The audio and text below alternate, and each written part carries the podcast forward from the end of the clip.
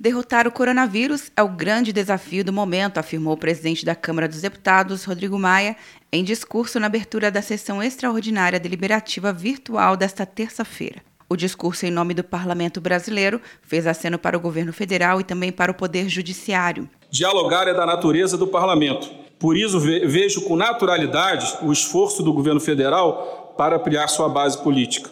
Ao invés de ser criticado, esse esforço deve ser respeitado o sistema democrático existe a convivência republicana entre poder executivo e poder legislativo. Maia lembrou que se reuniu com o presidente da República Jair Bolsonaro há duas semanas e também tem bom relacionamento com os ministros. Mantenho diálogos institucionais permanentes com o Executivo Federal. Nos momentos mais tensos das relações entre os poderes, mesmo criticado, sempre coloquei acima de tudo o interesse nacional.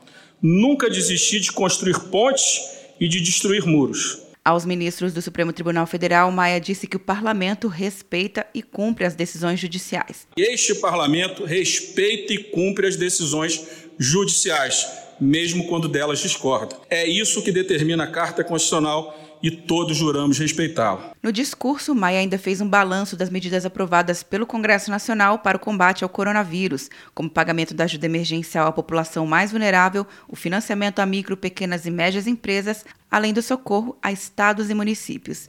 Quer um ano sem mensalidade para passar direto em pedágios e estacionamentos? Peça a Veloy agora e dê tchau para as filas. Você ativa a tag, adiciona veículos, controla tudo pelo aplicativo e não paga mensalidade por um ano.